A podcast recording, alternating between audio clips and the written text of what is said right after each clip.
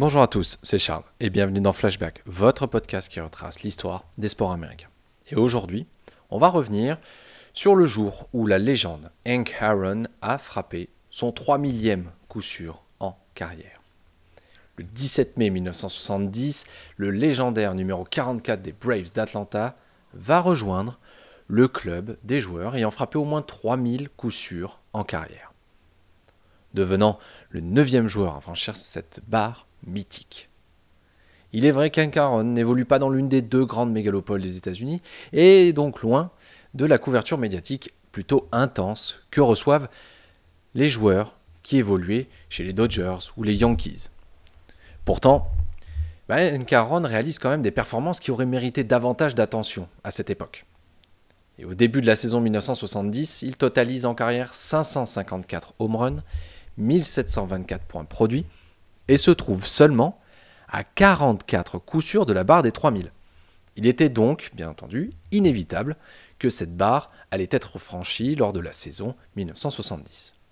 Le 16 mai 1970, Hank Aaron était aux portes de passer ces fameuses barres des 3000 coups sûrs en carrière. Mais les Reds, alors leaders de leur division lors de cette saison 1970, en ont décidé autrement, et Hank Aaron va terminer ce premier match de la série avec un 0 sur 4. Mais pour le match 2 de cette même série, les Reds vont envoyer le rookie Wayne Simmons sur le monticule. Et après que Félix Milan n'atteigne la deuxième base sur une erreur de l'arrêt-court des Reds, c'est au tour de Hank Aaron de se présenter au marbre.